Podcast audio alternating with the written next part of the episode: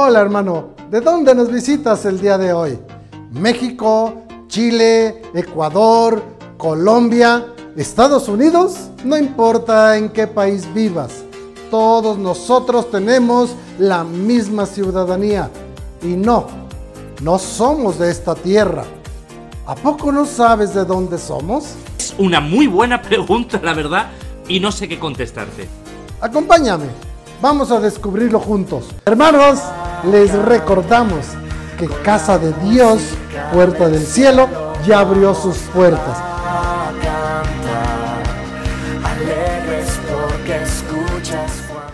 Bienvenidos a Casa de Dios, Puerta del Cielo. El tema de hoy se llama Somos como peregrinos en la tierra. El salmista declara, Peregrino soy en la tierra, no escondas de mí tus mandamientos. Mientras caminemos sobre esta tierra, debemos saber que somos peregrinos y comportarnos de esta forma. Solo estamos de paso. Nuestro destino final, nuestro tesoro y nuestras inversiones están fuera de esta tierra. No nos acomodemos a lo terrenal porque nada de lo que hay aquí es nuestro. Una vez que el Señor nos llame a su presencia, todo lo material se quedará aquí. No perdamos nuestro tiempo y fuerzas acumulando tesoros en la tierra donde la polilla los destruye y los ladrones los roban. Mejor acumulemos tesoros en el cielo, porque ahí estarán seguros y serán eternos. Dice la Biblia que donde está nuestro tesoro, también está nuestro corazón. No me malinterpreten. No estoy diciendo que Dios quiera que sus hijos vivamos en la pobreza. Al contrario, es solo que no quiere que le tengamos amor a las riquezas, porque esta es una de las causas por las que algunos hijos de Dios perderán su salvación, ya que no se puede servir a Dios y a las riquezas, estimará más a uno y menospreciará al otro. También dice la Biblia que la raíz de todos los males es el amor al dinero, el cual hace que por codicia algunos se extravíen de la fe, otros maten, secuestren, defrauden y hagan cualquier cantidad de atrocidades. ¿Es malo el dinero? No, el dinero no es malo mientras tú controles el dinero y no el dinero te controle a ti. Por eso debemos pensar como peregrinos y saber que vamos de paso por este mundo y que nos está esperando algo mejor que la tierra. Un peregrino no es un vagabundo que no sabe a dónde va ni qué dirección tomar.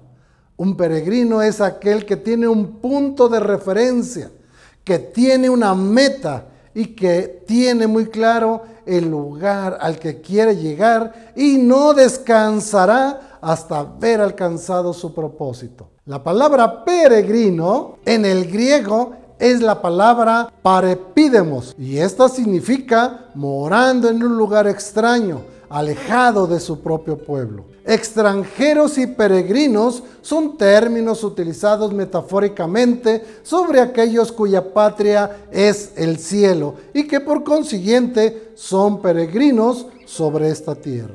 Hubieron varios personajes en la Biblia que caminaron como peregrinos sobre la tierra. Veamos algunos. Abraham. Abraham peregrinó en la tierra de los filisteos y es el libro de Hebreos quien relata esta historia. Por la fe, Abraham, al ser llamado, obedeció, saliendo para un lugar que había de recibir como herencia, y salió sin saber a dónde iba. Por la fe habitó como extranjero en la tierra de la promesa, como en tierra extraña, viviendo en tiendas como Isaac y Jacob, coherederos de la misma promesa porque esperaba la ciudad que tiene cimientos, cuyo arquitecto y constructor es Dios. Vemos que Abraham siendo muy rico, decidió vivir como peregrino y extranjero en la tierra prometida. Teniendo mucho dinero, no construyó palacios ni una ciudad que llevara su nombre. Él habitaba en modestas tiendas porque esperaba llegar a una ciudad celestial construida por Dios. Muchas de las cosas que Abraham hizo fue porque le fue revelado que había una ciudad mejor que cualquier lugar aquí en la tierra y él quería llegar ahí. Por ejemplo, veamos lo que Abraham hizo. Salió de Ur de los Caldeos, lugar de brujos, hechiceros e idolatría. Se estableció en la tierra de Canaán, la tierra de la promesa. Le dio sus diezmos de todo a Melquisedec, sacerdote del Dios Altísimo ofreció en sacrificio la vida de su hijo Isaac. Anduvo como peregrino y extranjero por todos los lugares por donde pasó. ¿Usted cree que todo esto valió la pena para Abraham? Seguramente sí. Abraham fue llamado el padre de la fe y ha pasado a la historia. Sus generaciones son pueblos muy importantes hasta el día de hoy. Otro personaje fue Moisés. Y ella dio a luz un hijo y Moisés le puso por nombre Gerson, porque dijo, peregrino soy en la tierra extranjera. Moisés vivió todo el tiempo de su vida viviendo como un peregrino y hasta rehusó llamarse nieto de Faraón. Estuvo 40 años en Egipto y salió de ahí sin importarle dejar atrás el poder, la riqueza y la vida lujosa de un palacio. Tenía puesta su mirada en un galardón mayor. Después vivió como extranjero en la tierra de Madián lugar donde su suegro era sacerdote y donde se casó y tuvo una familia. Y después de vivir ahí durante 40 años, salió sin importarle dejar todo atrás. Anduvo otros 40 años en el desierto y lo único que construyó en ese tiempo fue un tabernáculo para que la presencia de Dios habitara en medio de su pueblo. Al llegar, no entró a la tierra prometida, pero eso no lo desanimó porque sabía que había un lugar mejor que lo estaba esperando. Entonces, ¿Moisés solo obtuvo la bendición hasta que llegó al cielo? No, también en la tierra fue grandemente bendecido. Dios hablaba con él cara a cara, caminó con él cada día de su vida, nunca le faltó nada lo puso como líder de su pueblo y lo respaldaba en todo lo que hacía. Dios dirigía cada uno de sus pasos y nunca lo dejó solo. En Hebreos también hay una lista de personajes que anduvieron como peregrinos.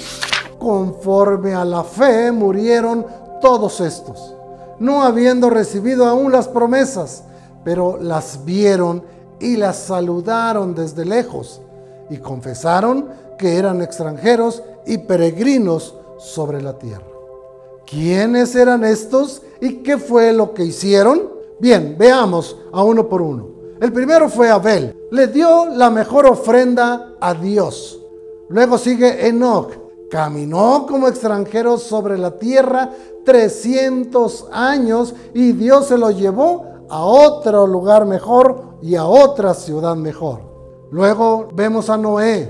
Noé vivió como un peregrino y extranjero antes del diluvio y Dios lo salvó de los juicios que destruyeron la tierra.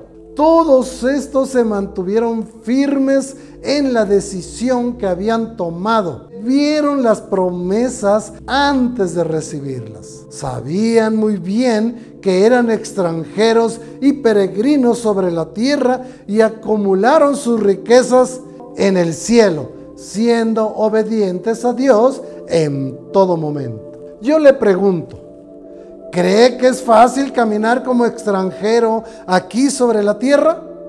Yo no lo creo. La Biblia menciona los peligros que enfrentamos como peregrinos. Pablo dice, Mi vida ha sido un continuo ir y venir de un sitio a otro, en peligros de ríos, peligro de ladrones, peligros de los de mi nación, peligros de los gentiles, peligros en la ciudad, peligros en el desierto, peligros en el mar, peligros entre falsos hermanos. Mira nada más cuántos peligros pasa alguien que se considera como un peregrino aquí en la tierra. Veamos qué significan estos peligros.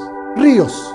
Los ríos significan que son las falsas doctrinas. Los ladrones son los falsos pastores que se roban las ovejas y las destrozan. Los de mi nación son cristianos que murmuran contra otros y se creen con el derecho de juzgar a los demás. Los gentiles son aquellas personas que no son cristianos. En la ciudad, en los desiertos y en el mar, en todos lados nos enfrentaremos con peligros. Los falsos hermanos. Es la cizaña que se mezcla con el trigo. La gente que va a la iglesia pero no ha entregado genuinamente su vida a Cristo.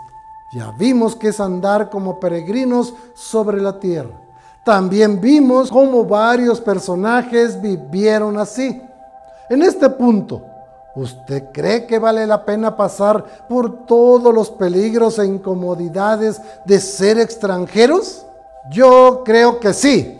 Ninguno de los personajes que vimos fue defraudado por la decisión que tomaron. Al contrario, todos, cada uno de ellos recibió según su fe lo que esperaban. Y seguramente en la presencia de nuestro Dios su recompensa fue mayor todavía. Ahora es nuestro turno de vivir apartados para Dios. Pedro nos exhorta a caminar de la misma manera como lo hicieron esos grandes hombres que nos antecedieron.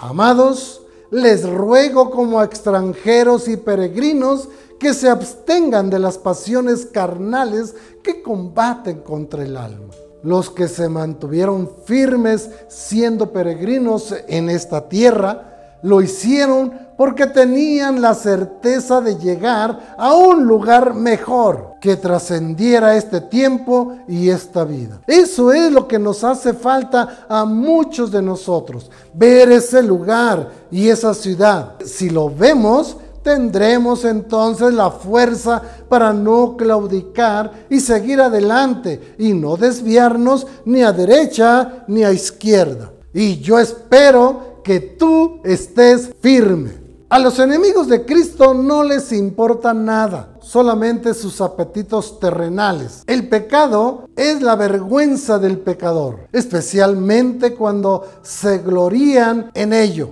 Puede parecer agradable vivir en todas las pasiones carnales, pero la muerte y el infierno están al final. Si elegimos el camino de ellos, compartiremos también su final.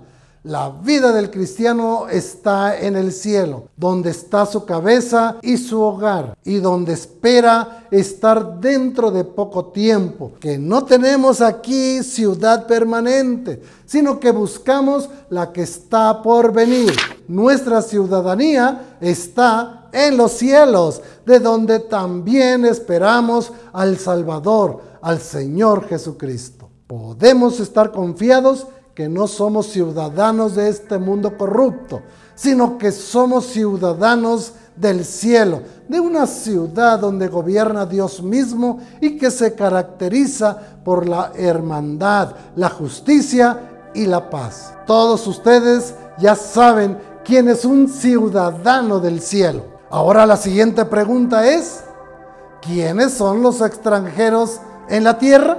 La respuesta es, los que hemos recibido la palabra de Dios debemos considerarnos como peregrinos en esta tierra. No nos apeguemos tanto a esta vida que lleguemos a lamentar el regreso de Cristo. Porque la ciudad que nos está esperando es eterna. En el momento que aceptamos a Cristo, dejamos de pertenecer a esta tierra y adquirimos una nueva ciudadanía. Jesús lo dijo de esta manera. Yo les he dado tu palabra y el mundo los aborreció, porque no son del mundo, como tampoco yo soy del mundo. Ahora, hermanos, siéntanse afortunados porque Jesús vino a darnos una nueva vida, una nueva mente, una nueva ciudad y una nueva familia. Nos hizo diferentes y especiales para Él. Vivamos cada día agradando a nuestro Señor porque la recompensa que viene es aún mayor. El camino del cristiano no siempre es fácil y muchos nos critican, pero tengan por seguro que valdrá la pena no se desanime. Si este mensaje bendijo su vida y lo ha hecho reflexionar, no se olvide de darle like y si aún no lo ha hecho, suscríbase a nuestro canal de Casa de Dios, Puerta del Cielo. Que Dios me los bendiga a todos. No olvides suscribirse en nuestro canal. También te recomiendo que veas nuestros videos anteriores. Dios te bendiga y nos vemos en la próxima. Dale ping a la campanita.